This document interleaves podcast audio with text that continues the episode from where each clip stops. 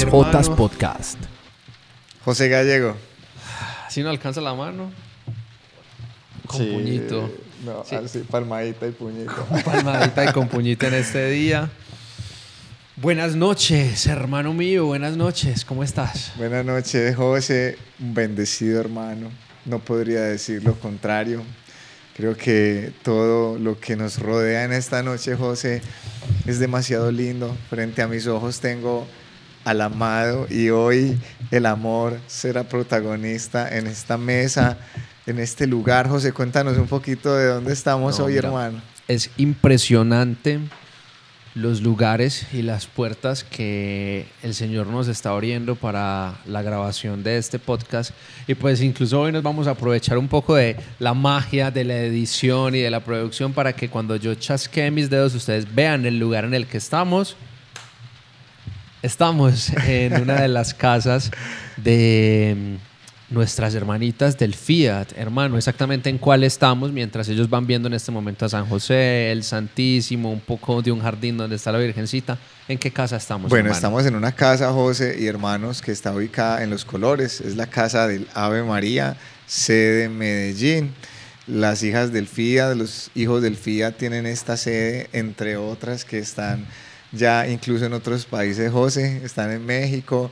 Hoy me enteré que en Santa Marta también ya están. A las hermanas como que les gusta la playa, hermano.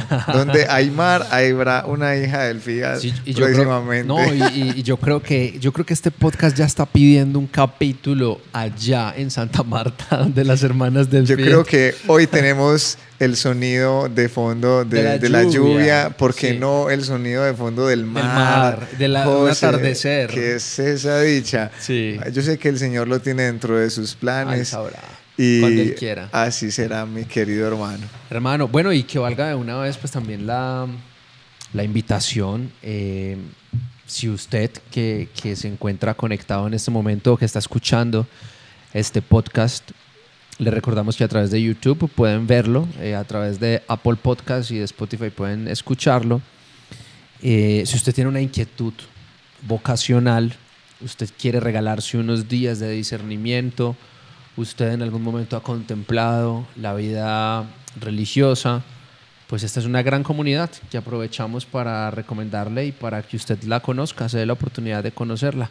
Hermanos y hermanas del Fiat aquí en Antioquia, digamos que su sede principal es en Guarne, ¿verdad? Eso es Guarne todavía. Eso es, Pues eh, es- Vía San Vicente, Vía San la Vía Vicente. San Vicente. Eh, muy bonita la casa del Ave María, para muchos de gran bendición. Ahí nos incluimos nosotros y nuestras comunidades Amén, claro madres. Bueno, José, oremos, hermano, oremos. Hermano, oremos no, para que- vos hoy, bueno, más bien hoy vamos a cambiar la dinámica. Yo Está oro al iniciar, tú oras al terminar, porque yo siento que el Señor así lo dispone. Y yo me dispongo, hermano. Bueno, Padre, estamos aquí en tu presencia, estamos en tu casa, Señor, dos y más reunidos en tu nombre. Hoy te pedimos, papá, que en el nombre de Jesús nos permitas experimentar tu cercanía, que quienes escuchan hoy, Señor, este podcast, sean estos oídos que tú mismo hoy dispones, que sea el camino que tú mismo allanas, las cuerdas de amor que tú mismo enlazas con nuestro corazón para entrar en sintonía contigo. Queremos hacernos pequeños nosotros, Padre, para que tú en medio de nosotros te hagas grande y seas protagonista, Señor, porque hoy eres el tema central como siempre, mirarlo todo desde tu óptica, pensando siempre en ti y que tu Espíritu Santo, Señor, ilumine nuestros pensamientos y nuestros corazones para que sea todo de ti y nada de nosotros en esta noche santa, Padre. Te lo pedimos en el nombre de Jesús. Escúchanos, Señor. Amén. Amén, hermano. Muchas gracias. Bueno, aquí estamos en esta tercera entrega del podcast de 3J Podcast. Y si usted que está escuchando este podcast no ha escuchado ni el primero ni el segundo, le recomendaríamos que pause este video o pause este podcast y se vaya a escuchar bien sea el primero o el segundo. ¿Por qué? Porque no es que no vaya a entender este, pero sería muy bueno que supiera de dónde viene el tema y, y, de dónde nos ha surgido la inquietud que vamos a estar compartiendo el día de hoy en esta entrega del podcast. Para hacerles un resumen a las personas que sí han venido escuchando los demás episodios, en cierto momento hubo una conversación con Monseñor Fabio Duque, que ahora se encuentra eh, en, descansando al lado de nuestro Padre y ha sido llamado a su encuentro. Y se abordó un tema general que era el sufrimiento y a partir de ahí algunas relaciones que podían generar sufrimiento, duda, inquietud, incertidumbre en los momentos en que nos enfrentábamos a ella. En el primer capítulo abordamos la relación con el tener, en el segundo capítulo estuvimos abordando la relación con la muerte. Fue muy extraño cómo terminamos hablando de todo eso en el segundo capítulo y quedamos en que hoy vamos a abordar la relación con la parte afectiva. La relación con la parte afectiva esa inquietud que nos puede surgir, que yo digo que sí o sí nos surge en determinado momento de nuestra vida, relacionado con, bueno, ¿y yo qué voy a hacer? ¿Será que quizás yo estoy para un noviazgo? ¿Será que quizás yo estoy para ser padre de familia? ¿Será que quizás yo puedo tener un llamado religioso, a la vida religiosa, a la vida consagrada? Ah, ¿Será que de pronto me debería regalar un momento para tener un discernimiento. Y todas esas preguntas yo creo, hermano, que en algún momento pues significan, si bien para no todas las personas de pronto miedo, incertidumbre, yo creo que sí duda, por lo menos. O sea, el solo hecho de preguntarse es porque hay dudas o pueden haber varios caminos enfrente. Y yo quisiera, hermano, que pusiéramos una palabra en el medio y que quizás nos dejemos llevar por esa palabra que la palabra que pongamos en el medio sea amar. Que la palabra que pongamos en el medio sea amar y que esa palabra nos permita abrirnos a tantas aristas como sea posibles. Porque sabemos que amar nos invita al Señor, en primer lugar a Él y posteriormente a nuestro prójimo como a nosotros mismos. Pero de qué forma quizás el Señor nos hace una invitación única y personal alcanzar la plenitud y la felicidad cuando estamos amando, hermano. José, yo creo que esa es la palabra clave de este podcast. Y, bueno, empecé, pues empezamos por decir que la palabra es muy profunda, tiene muchas rutas por donde nos podríamos ir, pero yo creo que parte, José, sobre todo de nuestro encuentro personal con Dios, porque a raíz de ese encuentro empezamos a preguntarnos, esa palabra amar, qué significado trae para mi vida de forma personal, porque lo que para mí puede significar la palabra amar, quizá para otra persona sea diferente y llegar al consenso de, cuál es el punto medio entre ambos no sería sencillo. Yo creo que aquí surgen precisamente el tema de, de por qué las personas traducen la palabra amor hacia el, su proceso de consagrarse en la vida religiosa, de ser monjas o ser hermanos, ser sacerdotes, o como otras personas también traducen esta palabra amar en la formación de un hogar. Aquí personalmente hablando, José, de tu historia y la mía, nosotros es como precisamente en esa línea donde sentimos que la palabra amar nos, nos como que nos empieza a jalar. Pero yo quiero como hacer esta esta, como esta claridad, porque me parece muy importante que nos demos la oportunidad de, de, no elegir qué camino de esa palabra amar transitar, pues no, no ir en pos de lo que yo creo traduce esa palabra para mí, sino que mi primer paso sea no dar ninguno hacia afuera, sino dar yo creo que el más importante hacia adentro y preguntarle a aquel que es el camino, Señor, y, y hacia dónde deseas conducirme porque me encantaría, como hace poco estábamos hablando con una hermana, que todos nos diésemos la oportunidad, tú José te diste la oportunidad, yo en algún momento me la di, de vivir un, un proceso de discernimiento vocacional, no entendiendo la vocación como me va a ir de cura, me va a ir de monja, no, me voy a dejar conducir por el amor, me voy a dejar amar y voy a aprender a, a traducir esta palabra para mi vida, hacia dónde quiere llevarme el Señor, no hacia dónde me quiero llevar a mí mismo, hacia dónde me quiere conducir Él. Yo creo que me gustaría partir de allí. Yo creo que yo viví ese proceso, José, Y con esto te devuelvo esta, esta batuta, hermano. Porque si se me va la idea, créame que esto no vuelve. Cuando yo le pregunté al Señor, bueno, Señor, y la palabra amar en mi vida, según tu diseño, para mí, ¿qué traduce? Yo empecé a ser invitado, José, a servir a retiros de esposos, retiros de novios, eh, grupos de oración de parejas. Entonces yo empecé a entender hacia dónde no me conducía mi voluntad, sino la voluntad de otras personas que me llamaban a servir. Yo dije, Señor, me estás indicando el camino hacia donde el verbo amar quiere conducirme. Yo les hago esta pregunta, José, tú te diste la oportunidad, estoy convencido de que así es. Y ustedes, hermanos, ¿se dieron la oportunidad de discernir? Hermano, para allá voy. Mira, yo hace un tiempo tenía una conversación con una chica y ella me expresaba que, que, que, sentía miedo. Ella me decía, José, tengo miedo. Entonces yo le decía, ¿por qué? Me dijo, porque estoy invitada a un retiro, pero yo siento que yo no quiero ir a ese retiro porque si voy me voy a quedar en el convento. Yo solo la escuchaba. Yo le decía, ¿por qué? Me decía, porque a mí me gusta mucho estar delante de la presencia de Dios, a mí me gusta mucho, yo siento que yo me enamoro del Señor, yo siento que cuando estoy en el Santísimo yo no quiero eh, abandonar ese lugar, pero a mí me da miedo realmente que cuando esté allá yo tome la decisión de quedarme. Entonces, el Señor ese día me permitía reflexionar sobre lo siguiente, hermano, y, esto realmente quisiera dejarlo afincado eh, eh, en este capítulo en la mente y en el corazón de todas las personas que nos escuchan. Hermano, mira, te voy a decir lo que le dije en ese. Uy, casi digo el nombre. te voy a decir lo que le dije en ese día. Lola. Pongámosle María. María. Sí, me gusta que se llame Pongámosle María.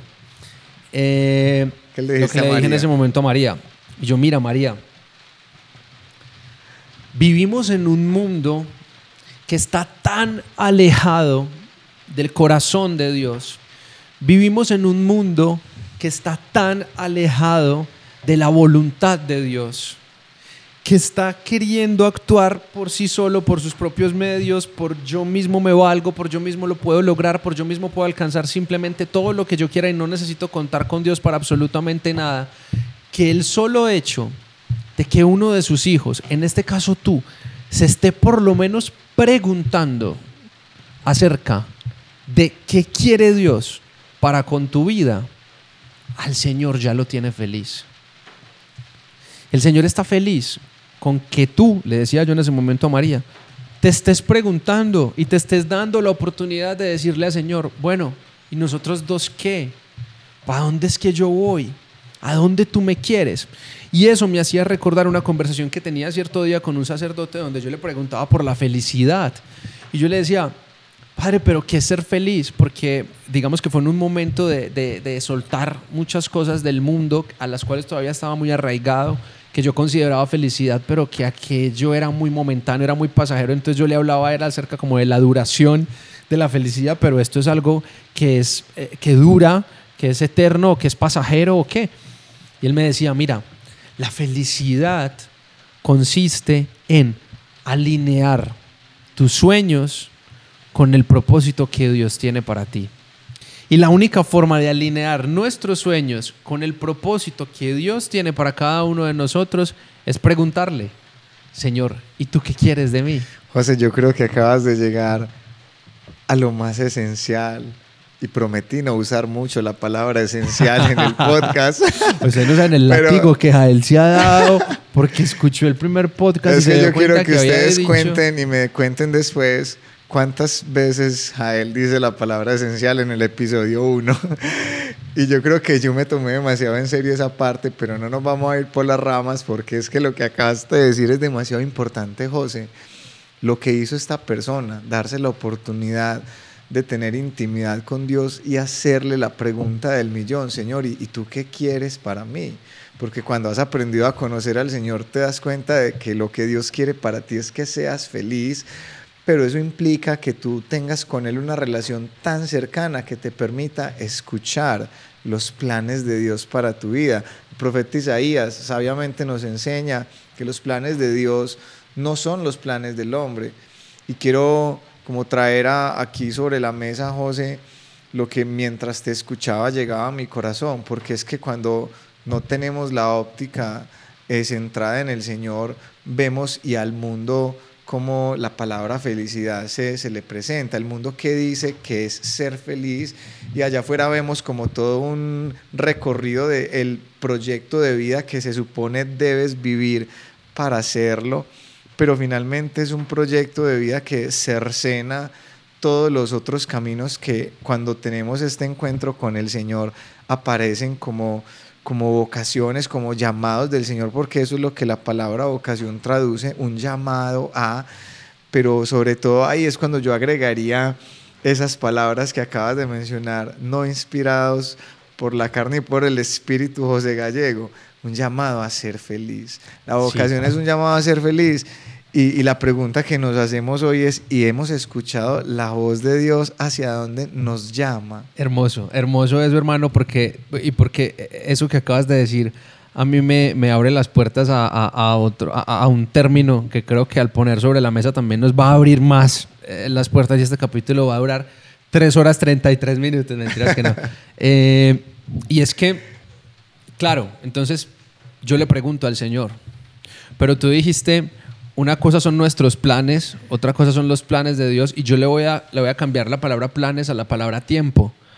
Una cosa son nuestros tiempos y otra cosa son los tiempos de Dios.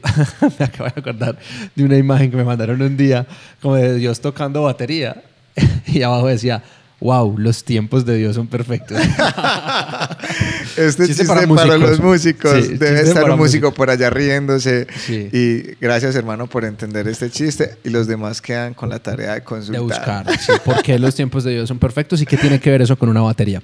Pero, eh, claro, entonces, cambiando esa palabra por la palabra tiempo, eso nos debe llevar también a reflexionar en nuestra impaciencia, quizás, para tener las respuestas con todo aquello que tiene que ver con la felicidad. ¿Por qué? Porque tenemos un anhelo de eternidad que no solamente nos hace pensar en la eternidad, sino en vivir felices el camino a esa eternidad.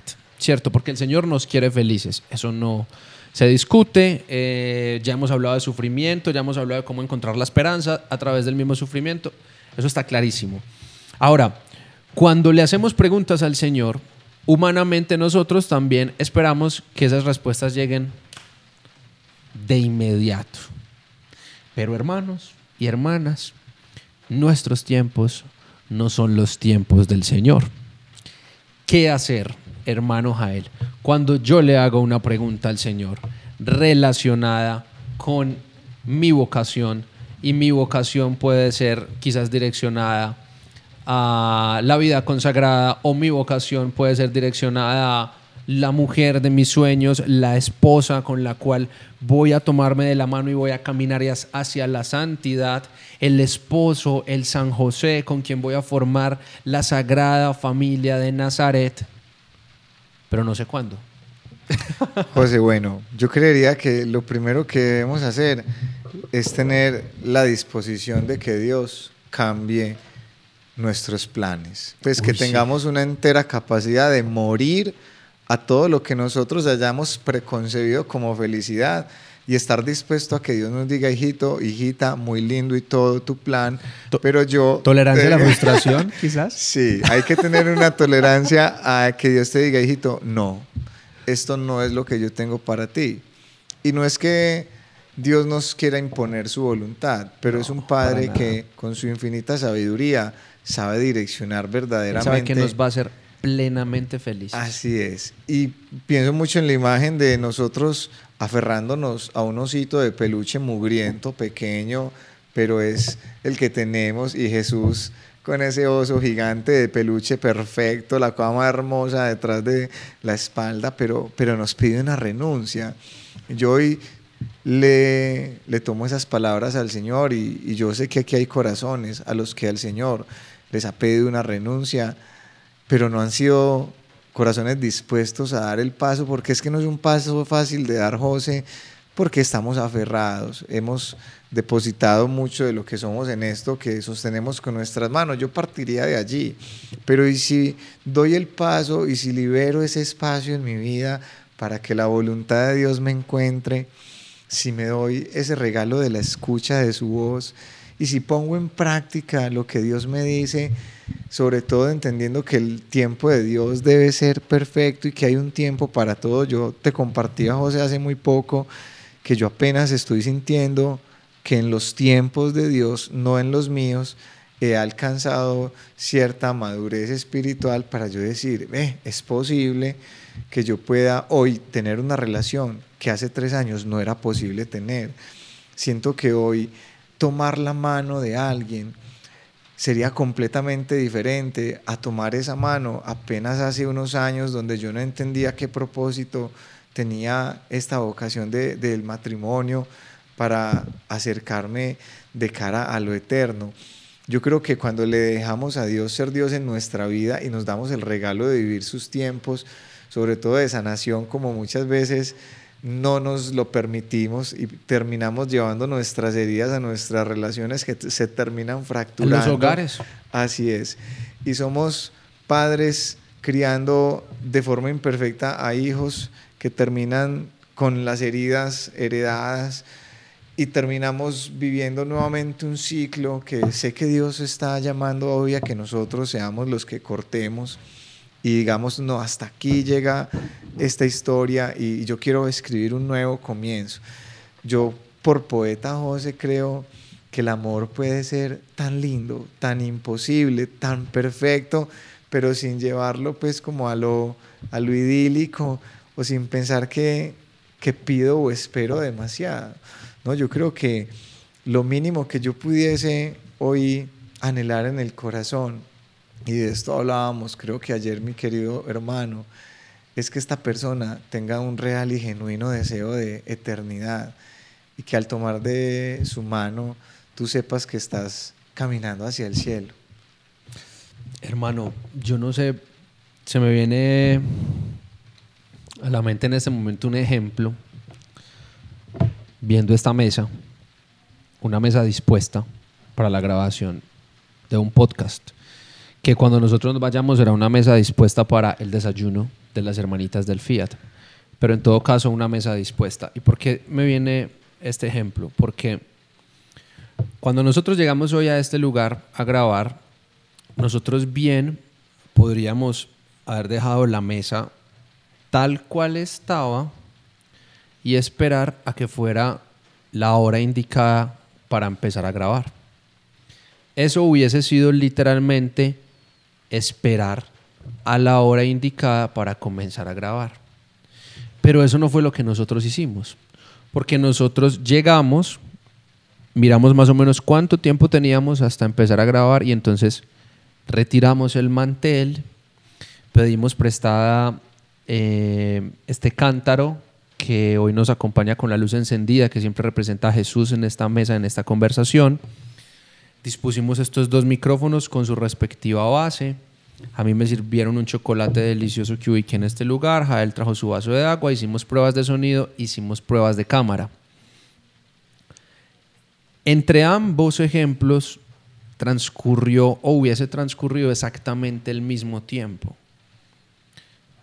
No sé, digamos dos horas la mesa ahí o dos horas de nosotros moviendo cosas y buscando que todo estuviera presto para el momento indicado.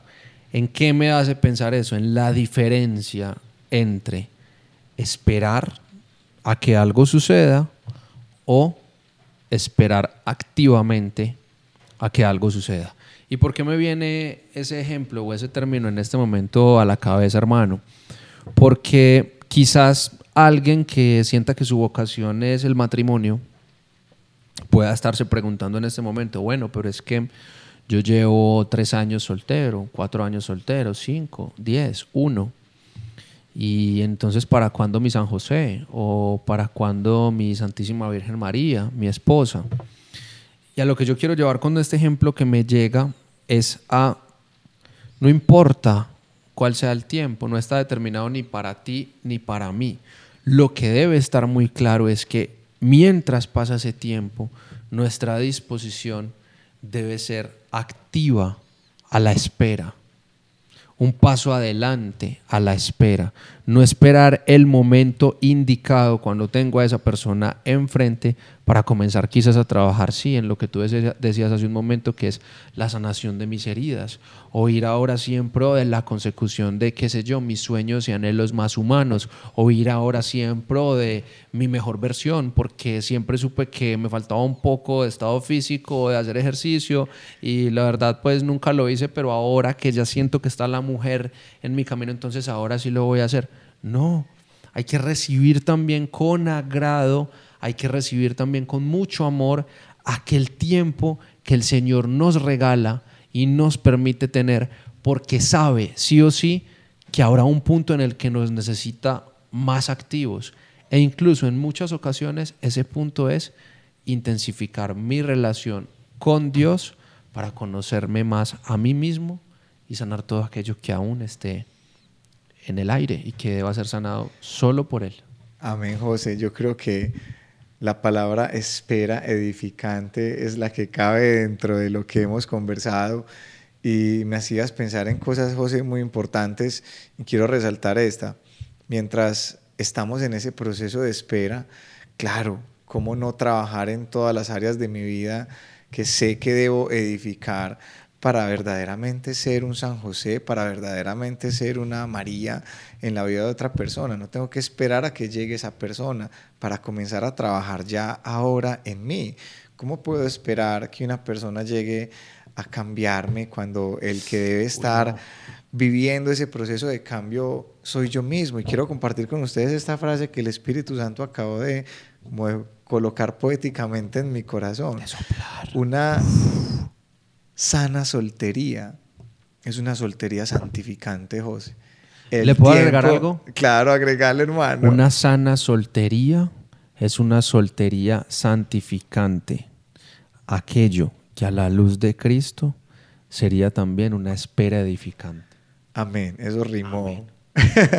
José, la soltería ha sido el mejor regalo que muchos corazones nos hemos podido dar, porque ese tiempo que hemos pasado a solas con el Señor es el tiempo que Él precisamente ha sabido usar como el mejor, porque cada segundo en su intimidad, Él no se pasa pasivamente este tiempo con nosotros.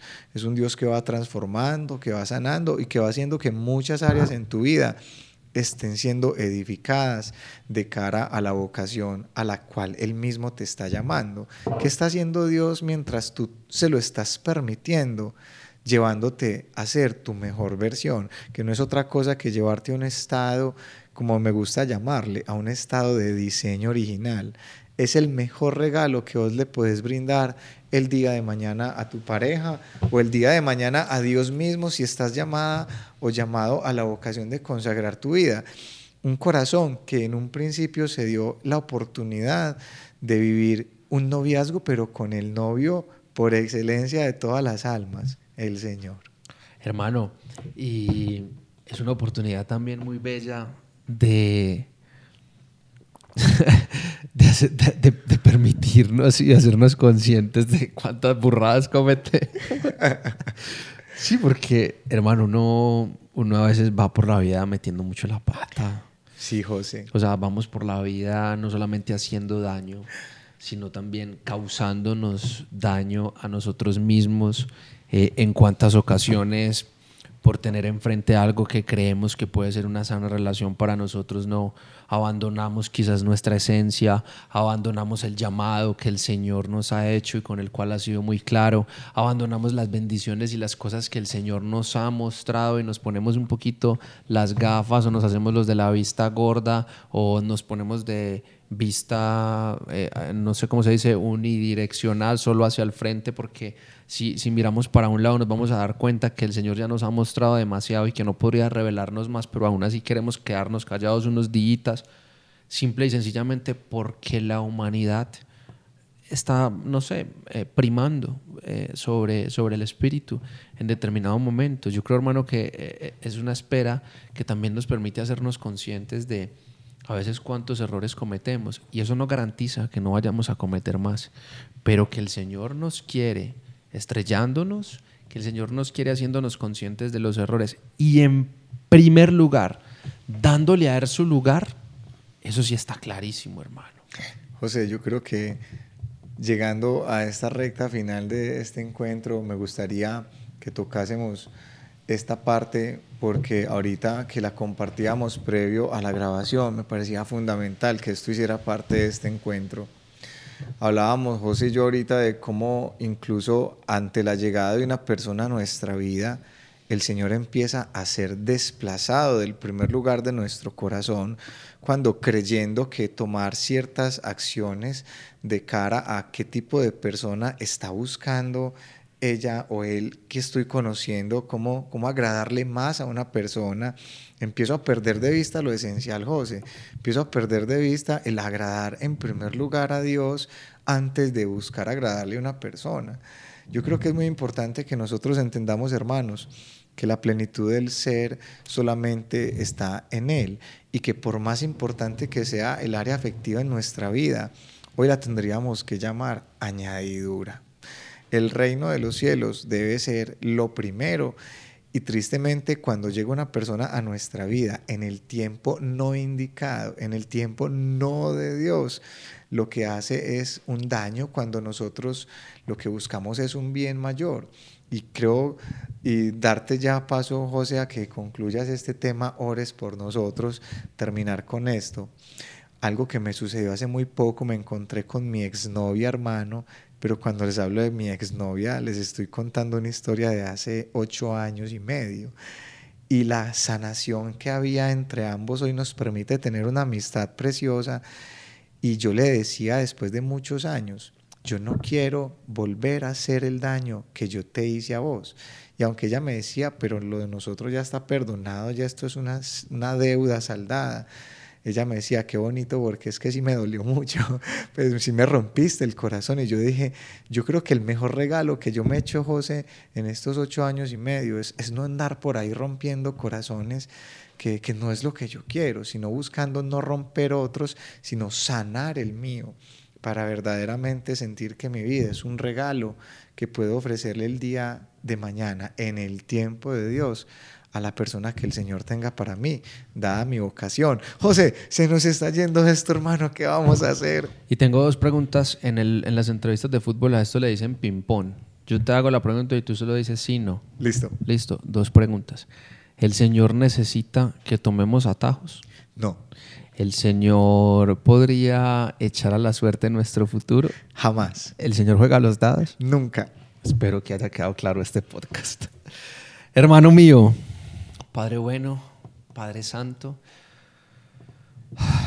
Padre de amor, yo quiero entregarte, Señor, nuestros corazones frágiles, nuestras ilusiones humanas, nuestros mayores anhelos, para que tú, Señor, nos permitas en el momento de la vida que tú tengas indicado o que este mismo instante sea el momento para tomar esta decisión, de darnos la oportunidad, Señor, de preguntarte qué quieres que hagamos y que podamos terminar este podcast, Señor, diciéndote de forma personal, habla, Señor, que tu siervo escucha.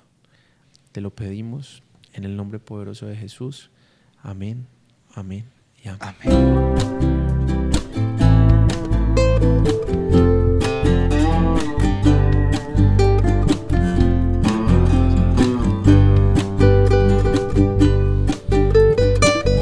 Jotas Podcast.